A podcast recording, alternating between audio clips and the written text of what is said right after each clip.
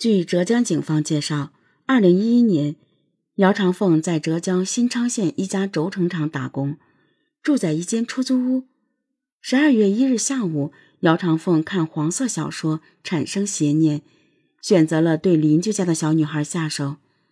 小女孩独自在家，姚长凤进入室内后，将小女孩推倒，并将她掐到昏厥。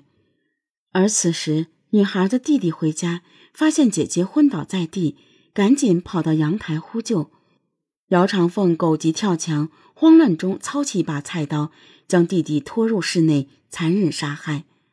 随后，他又担心女孩醒后指认自己，又举刀砍向了女孩。作案后，姚长凤将菜刀扔到屋顶，逃离了现场。新昌县公安局接到报警后。调动了所有人手参与到案件中。新昌县的刑警张飞说：“当时呢，我负责到常州去寻访线索，还真有人见过他。我们又一路追查到了三界镇一个五金厂，那个老板告诉我，这个人就在他厂里。当时我们兴奋的不得了，立马冲进去，结果人早就跑了。他就在五金厂待了半天，因为老板问他要身份证。”去办暂住证，他就跑了。从此，姚长凤不翼而飞。遇害的女孩年仅七岁，弟弟更只有五岁。究竟是什么样的人才会如此残忍，对这般幼小的生命痛下杀手？新昌警方最初的通缉信息是这样介绍姚长凤的：姚长凤，男，湖北人，二十岁，身高一米六五，圆脸，短发。锁定犯罪嫌疑人后，龙山县刑侦大队副队长彭刚带着办案人员来到姚长凤的老家——湖北省宣安县红旗坪村，距离龙山县不过几十公里。不出所料，姚长凤在龙山作案后果然回过家，但刑警还是扑了一个空。据姚长凤的弟弟说，姚长凤已经离开，去了贵州、云南一带伐木。走之前，他告诉弟弟自己在龙山又杀人了。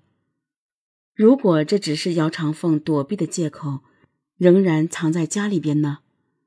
为了以防万一，专案组派了一个小组在姚长凤家的周围布下监控。蹲守两天后，没有任何收获。同时，另一组专案人员在姚长凤的家边展开搜索，很快就发现了新的线索。在姚长凤家的附近，刑警发现了一个隐蔽的山洞，位于一处岩壁下方的缝隙。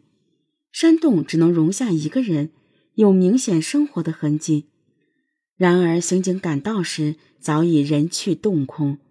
在山洞中提取的生物材料，经过化验对比后，确定此前居住的人就是姚长凤。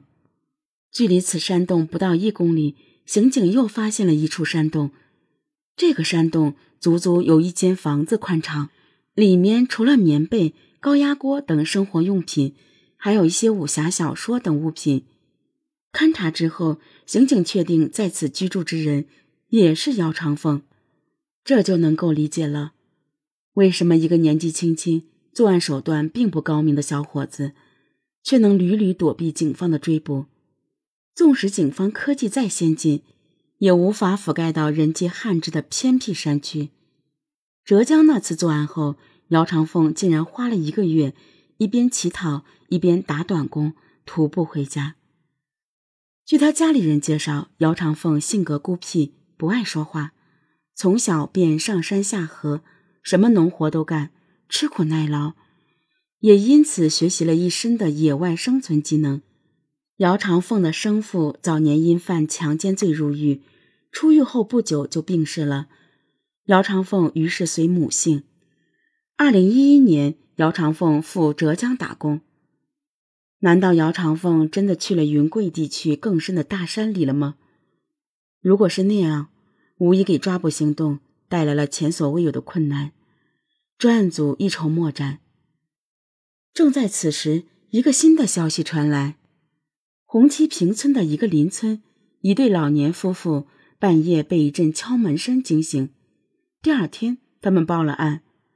距离老夫妇的平房不远处，另一户人家的房门被砸了一个洞，一些衣物失窃，有几件还散落在屋后的山坡上。当晚，龙山县刑侦大队副队长彭刚带着七个人和一个当地向导，悄悄潜伏了过去。这里身处大山中心，古树参天，草比人高。